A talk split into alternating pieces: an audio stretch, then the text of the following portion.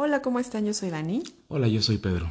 Somos esposos, tenemos 10 años de casados, tenemos 12 años de novios, Sí. y queremos compartirles un poco de nuestra historia. No, no esta historia de amor que a lo mejor se imaginan, No. sino Historia una de salud. historia exactamente, porque realmente para nosotros ha sido todo un tema, o sea, ha sido complicado llevar una vida saludable. Lo intentamos, bueno, infinidad Muchísimas de veces, veces. infinidad de veces. Simplemente cuando nos íbamos a casar, yo subí 20 kilos en un año. O sea, de, de que me propuso matrimonio al día que nos casamos subí, subí 20 kilos. Sí, no, aparte intentamos muchos cambios en nuestra vida, evidentemente todos fallidos, porque Sí, porque, o sea, mi intención era bajar de peso, ¿no? Tenía que bajar todavía como 4 kilos para estar en mi peso ideal para la boda, cosa que es un error. O sea, tu motivación jamás debe de ser un evento social, tu motivación jamás debe ser que te entre el vestido, o sea, no, tu motivación, y se los digo de verdad, de por experiencia y porque así nos ha funcionado, es realmente el tomar la decisión de decir, soy lo más importante en mi vida, me quiero, me amo, me cuido, me respeto y entonces voy a tomar mejores decisiones para cuidar mi salud. sí, claro, yo platico con mucha gente y ellos eh, en el momento en que uno les empieza a tocar el tema de salud, de vida, de una vida mejor, no sé, hacen los ojos hacia arriba, ¿no? De, ah, ya va a empezar con este tema. Pero es en serio, hasta que uno vive de una forma diferente, hasta que uno cambia todos esos hábitos, desecha todo lo malo de su vida, que es, este, bueno, vamos a hablar sobre todo eso, pero lo bueno, meditar, leer, comer saludable, hacer ejercicio, de verdad, la vida cambia. Sí, en realidad todo es un, es un todo, o sea, son bastantes cosas. No puedes solo cambiar una cosa de tu vida y ya, o sea, y decir, ay, ya, ya, antes no dormía nada, ya duermo bien y es lo único importante. O sea, realmente son muchos factores, pero sí es importante empezar por una sola cosa y tomar esa decisión. Algo que hacíamos todos los días era ir a cenar, ¿no? Cenábamos y comíamos en restaurantes todos los días, por eso subí 20 kilos. Y así estuvimos, no recuerdo cuánto tiempo, pero la verdad es que pasó rapidísimo y hasta que nos dimos cuenta que sí, ya íbamos por un mal camino. Porque yo toda la vida estaba enfermo, toda la vida me sentía cansado, me sentía mal, pero no me había dado cuenta que era por mi alimentación, digo, agregado eh, de otras cosas como estrés del trabajo, tráfico, etcétera. Sí, porque a veces pensamos que no importa, ¿no? O sea, no importa, ah, pues me tomo un refresco de vez en cuando, o bueno, en el caso de Pedro era... Eran casi 6 litros al día de refresco. Nadie me cree, pero es en serio. O sea, no es un orgullo, ¿eh? No, No, lo, no, está- no, no no, lo no, para estamos presumiendo. Pero literal, yo me dormía con una botella de 2 litros, 2 litros y medio y un vaso, este, por si en la noche me daba sed. Claro, o sea, y obviamente le iba a dar sed, ¿no? O sea, el azúcar y los refrescos sobre todo causan este efecto, pero bueno, ya más adelante hablaremos específicamente del Claro. azúcar y de los daños que, que causa, pero bueno, en el caso de Pedro era una persona diabética y pues sí, estaba... Diabético, hipertenso. Aparte, vengo de lugares, le digo a Daniela cuando la conocí, eh, que yo trabajé en estos restaurantes de comida rápida. Durante cuatro años comí el mismo producto todos los días, porque me tocó una temporada de trabajar de lunes a domingo. Eh, no tenía descanso, pero sí fue bastante fuerte. Y no me daba cuenta, porque yo desde niño comía dulces, comía harinas y cosas que en realidad yo no tuve esa edu- educación ¿no? por parte de mis padres. Y es que si a ti no te enseñaron a comer saludable y si a ti no te enseñaron a tener hábitos saludables, algo que he aprendido en esta vida es que debes de tomar la decisión de cambiar tú. Tú debes de investigar, tú debes de tomar la decisión de, a ver, me estoy sintiendo mal, entonces actúo, sin echarle culpa a nadie, sin poner pretextos, sin nada. O sea, de verdad, si te preocupas lo vas a contagiar. Yo durante mucho tiempo, fue así como un año, estuve investigando eh, dietas, recetas, todo. Nada me funcionó, obviamente rebotaba, pero me di cuenta de que la única solución era cambiar mis hábitos en general, o sea, no hacer una dieta de moda, no dejar carbohidratos, no, o sea, era un, un, era amplio, el tema era amplio. Claro. Y entonces le comenté a Pedro, Pedro no estaba muy convencido y un día en la mañana le dije, oye, ¿sabes qué? Ya, empiezo el lunes, típico empiezo el lunes. Sí. Me acuerdo que ese diciembre... Hicimos un viaje. Ajá, nos fuimos de viaje y nos tomamos unas fotos en familia padrísimas. Fotos que ni siquiera quise poner en mi casa porque yo me veía, bueno, con un exceso de peso y no me sentía feliz. O sea, me sentía incómoda, todo el viaje no lo disfruté. ¿Y cómo es posible que algo así te haga no disfrutar ese tiempo que hoy por hoy, bueno, todo el mundo, literalmente todo el mundo, para quienes están escuchando este podcast después, estamos en el 2020, en medio de una Sí. pandemia por el COVID-19 y nadie puede salir de sus casas. Entonces, eh, por eso menciono lo del viaje y por eso menciono que los hábitos saludables son lo que te va a llevar a tener una vida saludable. Es súper importante estar motivados. Es como dice Daniela, eh, la motivación de pareja es súper, súper básica. Daniela llegaba un día con una dieta nueva porque tiene muchas clientes que son nutriólogas y cuando tratamos de hacer esto, que me vendía el, el concepto de dieta, yo estaba súper cerrado. Entonces la empezaba a hacer ella sola, de repente nos ganaba la tentación. Pero efectivamente, yo recuerdo ese mes de enero cuando me dijiste, yo la voy a hacer, tú la haces, pues dije, pues sí, porque aparte yo ya tenía muchos dolores en el pecho porque consumía muchísima grasa y no era una vida que quería. Uno piensa en muchas cosas, ¿no? Sí, el principal, lo, lo platicaremos más adelante, pero es quererte a ti mismo, pero yo en ese momento pensaba en mi hijo. Está súper chiquito, no me va a pasar algo.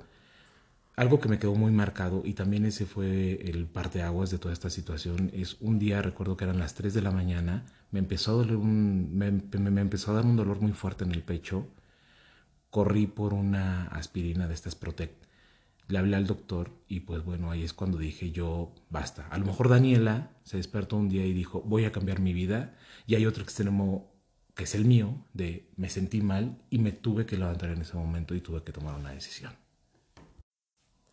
Yo también eh, tenía un problema de salud, no tan fuerte, pero tenía que ir al doctor cada mes y tenía que hacerme estudios y tenía que tomarme una pastillita cada mes. Eh, entonces, digo, cada día, cada día, yo, yo tenía hipertensión arterial.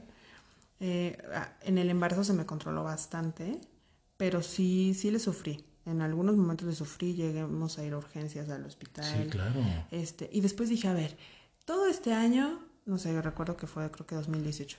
Todo este año voy a cuidar de mi salud y este año voy a ir al médico y me voy a hacer estudios, me voy a tomar mi pastilla y dije, a ver, a ver, y si cambio esa, esa situación y si cambio esa historia por, ¿sabes qué? Mejor me cuido y evito todo esto y evito estar tomando medicinas y evito ir al doctor y evito.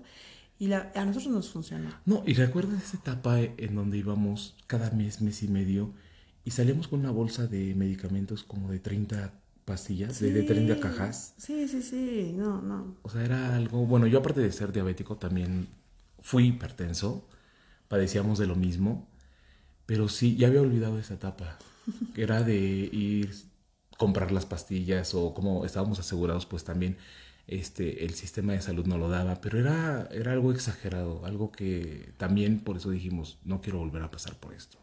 Y no es padre, no es padre vivir así.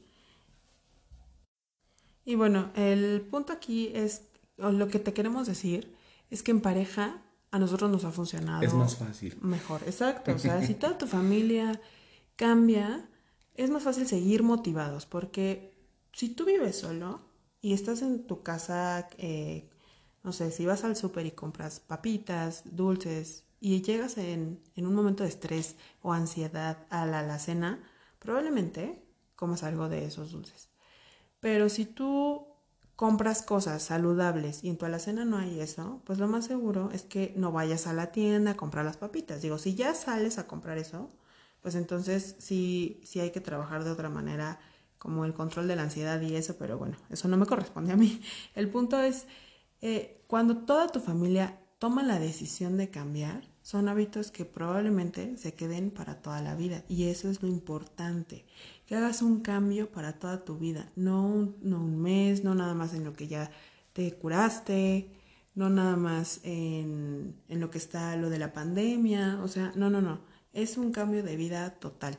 Entonces, para mí fue muy fácil con Pedro, porque Pedro es el que cocina en casa Y yo dije, híjole, tengo que aprender a cocinar. Yo no sabía cocinar, aprendí a cocinar a los 30 años. Y dije, si Pedro no le entra a este nuevo, nuevo régimen de alimentación en donde vamos a tener que quitar algunas cosas con azúcar, todo lo procesado, etcétera, o sea, cosas que también después les contaré, eh, para mí iba a ser complicado, ¿no? Y aún así me aventé. Sí, e, es cierto, ¿no? Yo recuerdo, me puse a pensar, voy a cocinar para ella, voy a cocinar para mí. No, no, no, no. Dije, a ver, vamos a entrarle a esto así con todo.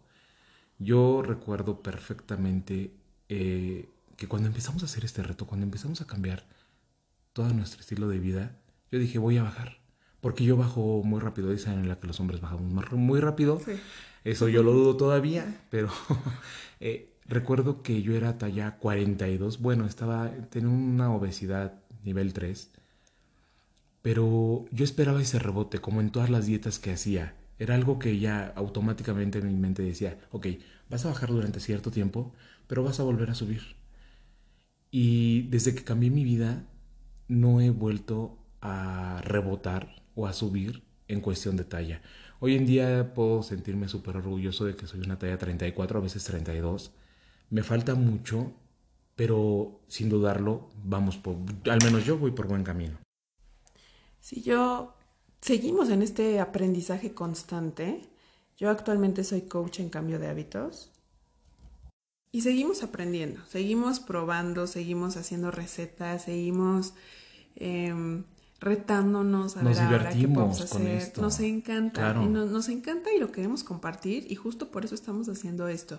No para eh, nada más decirte, mira, y lo logramos y lo hicimos. No, o sea, lo estamos haciendo realmente para que si tú estás en una situación en donde te sientes enfermo, en donde estás mal, en donde no estás disfrutando tu vida, en donde no te gusta como eres, pues veas que no eres la única persona, que todos o muchas personas hemos pasado por esa situación y que se puede cambiar, no importa la edad que tengas, no importa tu situación económica, porque también a veces decíamos, híjole, es que no, no tengo para comprar este, esa verdura orgánica. Es más caro. Es más caro pedir una ensalada. Bueno, el día que eh, pedimos comida rápida, bueno, nosotros pedíamos comida rápida por un servicio de estos que te entregan comida en tu casa, y esa cuenta del mes llegó de... Fue de 10.800 pesos.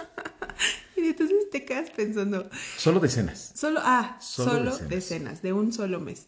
Entonces nos quedamos viendo y dijimos, ¿cómo? O sea, decimos que pedir, o más bien, que comprar cosas para hacer una ensalada.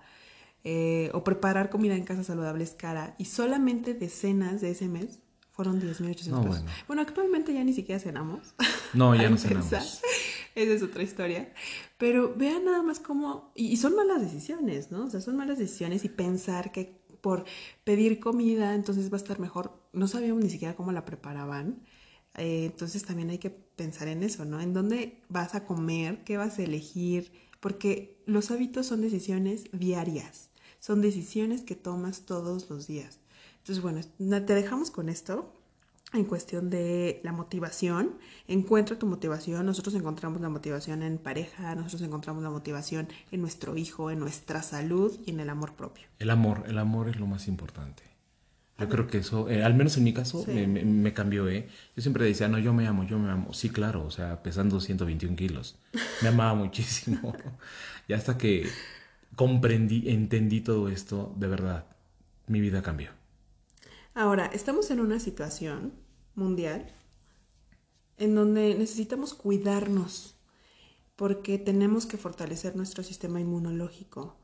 Y a veces estamos más preocupados por conseguir el medicamento, por conseguir los guantes, por conseguir el cubrebocas y no nos preocupamos y el papel de baño y, la cerveza. y no nos preocupamos por cuidar nuestro sistema inmunológico.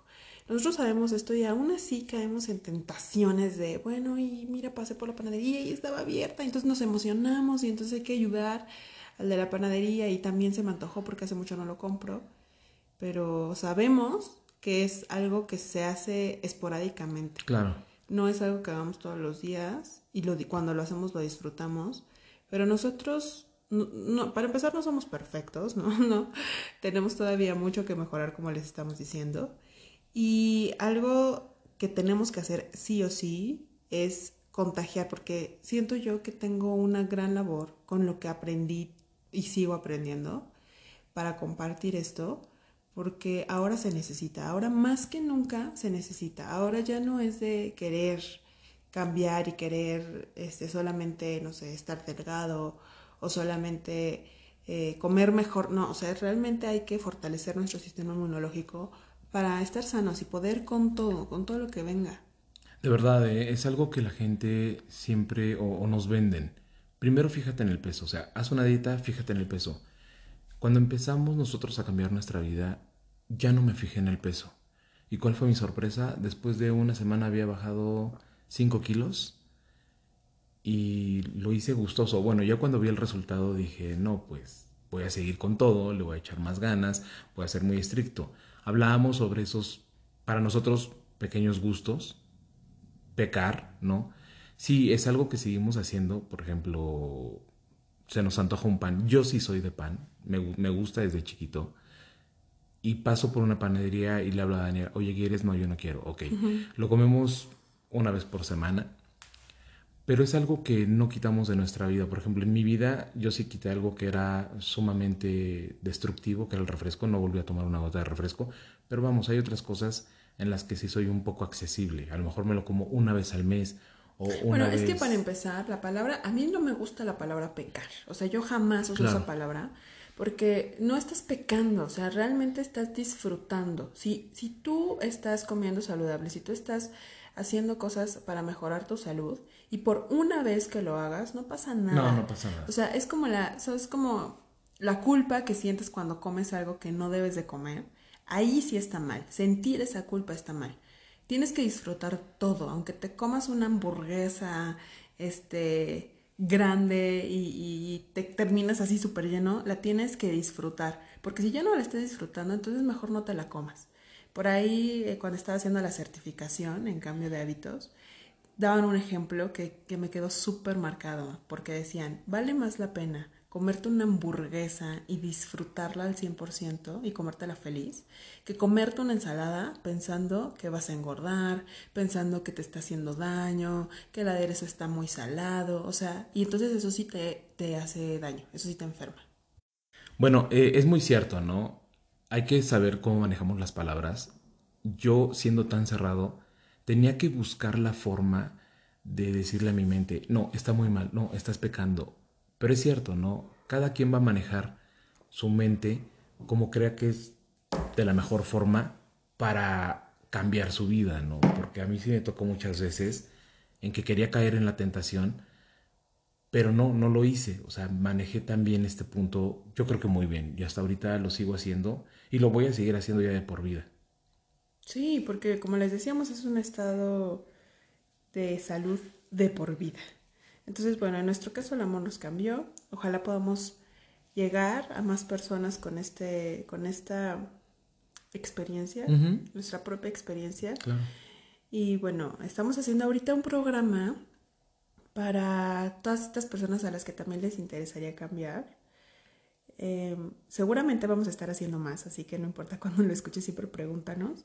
Y bueno, queremos compartirte esto y esperamos que te encuentres muy bien. Hola, yo soy Dani y este es el episodio número 3. Ahora te voy a hablar de mi experiencia con la comida, esta relación tóxica que yo tenía a la hora de comer. Y es que en realidad no tenía problema con el, el alimento en sí. Mi abuelita, que fue la persona que me crió, me consentía de una manera impresionante y la forma de demostrarme su amor y su cariño era haciéndome comer.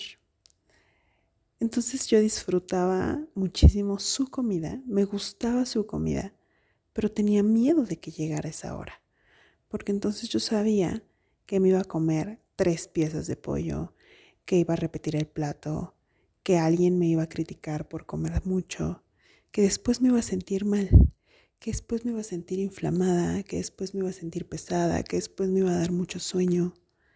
Y esa era la parte que no me gustaba y que nunca disfruté sino hasta hace pocos años.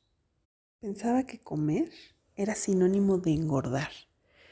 Sentía que todo lo que comía se iba a quedar en mi cuerpo. Y así era por varios días. Mi digestión era pésima. Y recuerden que no somos lo que comemos, también somos lo que digerimos, lo que pensamos, lo que sentimos. Yo siempre fui una niña muy ansiosa. Y por ansiedad, comía. Por nervios, comía. Por estrés, comía. Por felicidad, comía. Todo giraba en torno a la comida. Me acuerdo una vez que hicieron una ensalada de papa. Imagínense, una ensalada de papa. Tenía queso panela, orégano y aceite de oliva. El problema no es el alimento, como les decía, el problema no es el cómo estaban preparadas las cosas, porque siempre estaban preparadas con mucho amor y en su mayoría siempre tenían muchas verduras, pero también tenían muchas grasas, tenían muchos carbohidratos y sobre todo jamás me di cuenta de las porciones que comía. Yo de niña comía igual o más que un adulto. Entonces con esta ensalada lo que hice fue llevarme el topper enorme que había sobrado, porque además éramos como cinco personas las que comíamos todos los días en casa y mi abuela hacía comida como para 20, por si alguien llegaba, por si llegaban visitas, por si llegaba alguno de sus 11 hijos a comer. Entonces recuerdo que me metí este topper abajo de la cama y me lo comí con una desesperación hasta que se acabó. Después de acabarme ese topper lleno, ni siquiera me di cuenta de la cantidad de comida que, que había ingerido. Ni siquiera la masticaba. Me lo comí tan rápido que no podía salir de debajo de la cama. Me sentía mal y me quedé dormida por horas. Todas estas historias que les cuento me dan risa porque para mí en esos momentos eran cosas chistosas que pasaban y les daba gracia como una niña tan chiquita podía hacer ese tipo de cosas. Ahora me doy cuenta que no era tan chistoso, que yo sufría muchísimo y que en esta ansiedad quería solamente comer y no disfrutarlo ni siquiera. Y es que para mí era muy difícil tener una buena relación con la comida. No sabía cómo, no sabía cómo funcionaba. Pensaba que tenía que acabarme toda la comida. Toda la comida de mi plato. Esa idea y esas cosas que te dicen la mamá de termínate tu comida si no te levantas, creo que a mí me la dejaron una vez en la vida y con eso se me quedó grabado y siempre me acababa toda mi comida. De hecho, hasta pensaba que dejar comida en el plato era de mala educación o que estaba desperdiciando comida que otro niño podía comerse, que había muchos niños que no tenían oportunidad de comer y sentía que yo me tenía que comer toda esa comida. Se me hacía increíble cómo en los restaurantes había gente que dejaba comida en sus platos, no lo podía creer. Decía, ¿cómo? ¿Pero no lo van a pedir para llevar? no va a ser para después. Un día fui a comer con una amiga a un restaurante y entonces estaba muy malo el arroz. Me que pedí salmón y tenía una porción de arroz. Estaba duro, no tenía sabor, pero aún así me lo comí porque ya estaba en mí, ya estaba en mí el comer, aunque no supiera rico, aunque no lo estuviera disfrutando, el chiste era acabarse la comida. Luego que lo platicamos y me dijo, pues no te lo comas. Y yo, ¿cómo? O sea, me lo tengo que comer, me lo tengo que acabar. Obviamente reclamé, dije que no me había gustado el arroz, pero aún así me lo comí. Y en agradecimiento, en el restaurante por habérmelo comido, porque yo lo vi de esa manera, como no me gustó su arroz, pero me lo comí para no hacerles el feo. en ese momento nos dijeron, no, no, no, les vamos a mandar un postre. Entonces se disculparon con un postre. En ese momento, como en muchos momentos en mi vida, estaba a dieta. Entonces, no era mi intención pedir un postre, pero si era regalado, pues tenía que aprovechar. Decidimos pedir un pastel de queso para compartir. Mi amiga le dio una cucharada y me dijo, está riquísimo, pero para mí ya es suficiente. Entonces yo me enojé porque dije, entonces, ¿para qué pedimos el postre si nada más le estás dando una cucharada y ahora yo me lo tengo que acabar? En ese momento mi amiga, que además es una gran psicóloga, me dijo, Dani, no te lo tienes que acabar.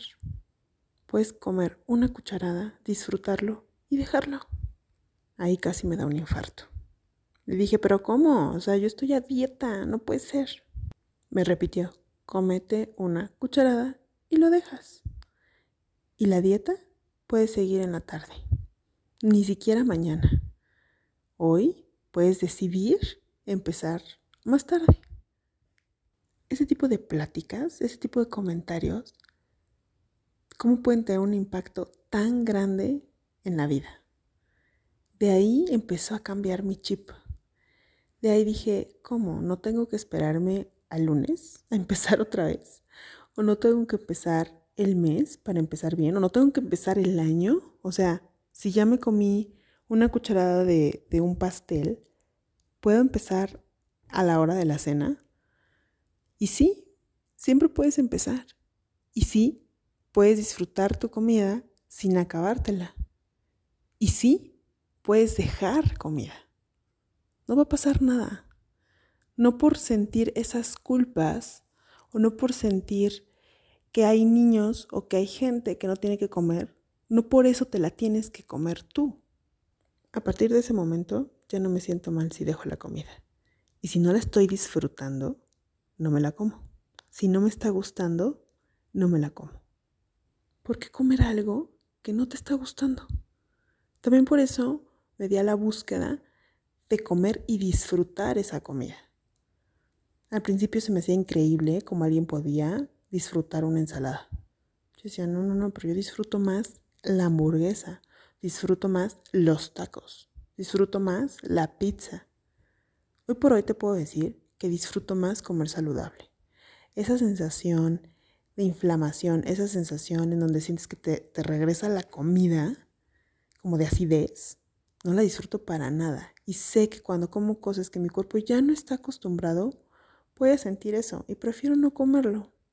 ¿Por qué? Porque a lo mejor es más importante mi bienestar, más importante un descanso reparador, una buena noche, que comer algo que me va a dar una satisfacción muy rápida. Entonces trato de hacer lo que me gusta de una forma más saludable, usando aceites que sé que me, van a hacer bien y que no nada más son grasas saturadas, usando la sal que me gusta y no nada más plásticos, usando las especies que son infinitas y que le dan muchísimo sabor a los alimentos y no cosas artificiales que nada más enferman pero sobre todo comiendo de una forma consciente.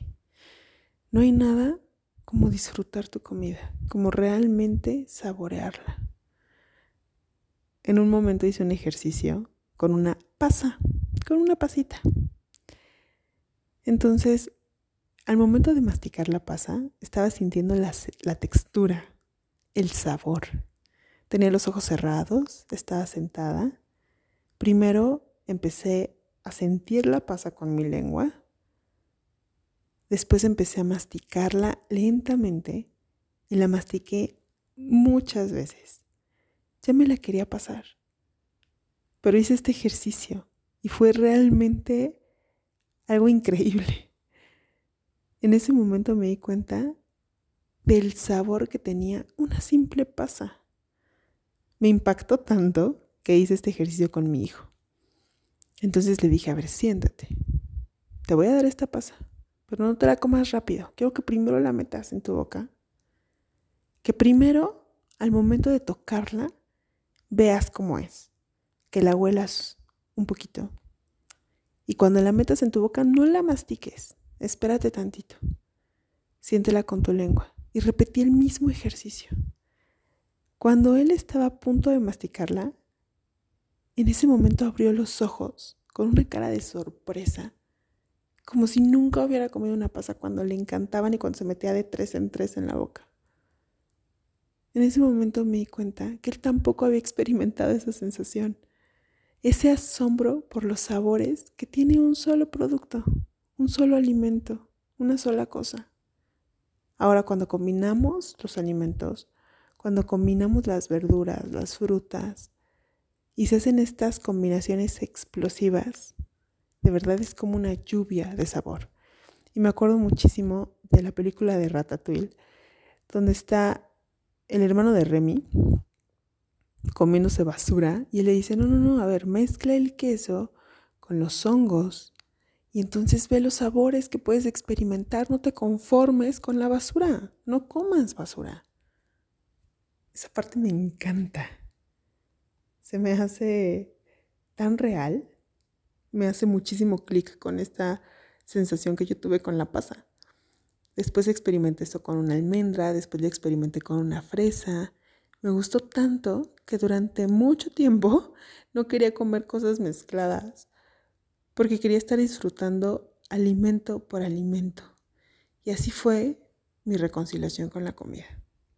Ahora amo desayunar. Una noche anterior me pongo a pensar en qué pueden ser mis desayunos, cómo puedo hacer la combinación perfecta para un smoothie bowl o para unos huevos que pueda cocinar en el horno. Pienso en todas las combinaciones que puedo hacer, pienso en la salsa con la que lo voy a acompañar, los toppings que voy a utilizar y de verdad me emociona. Me emociona la hora del desayuno, me emociona la hora de la comida. Normalmente Pedro, mi esposo, es el que cocina en las tardes. Para mí es una sorpresa. A veces sé lo que va a hacer, a veces no lo sé y ni siquiera pregunto porque de verdad quiero que sea una sorpresa. A la hora de la cena ya no lo hago. La verdad es que casi no cenamos porque desde hace ya varios meses hacemos ayuno intermitente. Entonces, unos días cenamos, otros días no, otros días cenamos a las 6 de la tarde, otros días, si se me antoja demasiado, cenamos algo a las 8 de la noche y procuro al otro día no desayunar tan temprano. Procuro dejar descansar mi cuerpo por lo menos 12 horas. Y cuando hago ayuno, trato de hacerlo de 16 a 18 horas. Lo hago sin sufrir, lo hago disfrutando ese proceso de descanso. El ayuno es un tema que me encanta y además es algo que practico y me ha funcionado increíblemente. Pero después les hablaré de eso. Por ahora solo les puedo decir, coman de una forma consciente, disfruten y honren el momento en el que están comiendo. El alimento es la gasolina para su cuerpo. Denle la mejor gasolina. Denle el mejor alimento. Disfrútenlo, saboreenlo y sobre todo, coman sin culpa. Comer con culpa no nos hace bien. Comer con miedo no nos hace bien. Con miedo a que eso que estamos comiendo nos va a engordar. Con miedo a que eso que nos estamos comiendo nos va a hacer daño. A que eso que nos estamos comiendo va a causar algo en nuestro cuerpo que no queremos. Entonces, si te vas a comer algo que sabes que no es lo mejor para tu cuerpo, pero que tienes muchas ganas de comértelo, cómetelo y disfrútalo. O sea, que ahora hago es comer cuando tengo hambre. No comer porque tengo que comer. No comer por comer. Pensaba que también era obligatorio el desayuno, la comida y la cena. Y ahora solo hago dos comidas al día. Y lo disfruto muchísimo. Si no tengo hambre, no como. Me encanta sentarme en la mesa con mi familia y platicar, pero puedo sentarme y tomar un vaso con agua, tomarme un café, tomarme un té. No necesariamente tengo que estar comiendo con ellos. A veces también comemos por compromiso.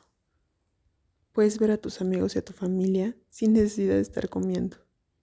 Otra cosa que aprendí. Porque de niña era como, ¿vas a hacerle el feo a la comida? ¿Vas a decir que no quieres comer? y dejar estas creencias, cambiar esta mentalidad, es por lo que hay que empezar. No se trata de quedar bien con alguien. No se trata de hacer algo porque se tiene que hacer. Hay que escuchar a nuestro cuerpo, identificar si realmente es hambre o si es ansiedad o si son nervios. Cuando te das cuenta que muchas veces es sed, cuando te das cuenta que muchas veces es estrés, en ese momento no necesitas la comida. En ese momento necesitas respirar y escuchar tu cuerpo. Como conclusión sería, escucha tu cuerpo y practica mindful eating, que es lo que a mí me funcionó para ser más consciente al momento de comer. Piensa, ¿cómo es tu relación con la comida?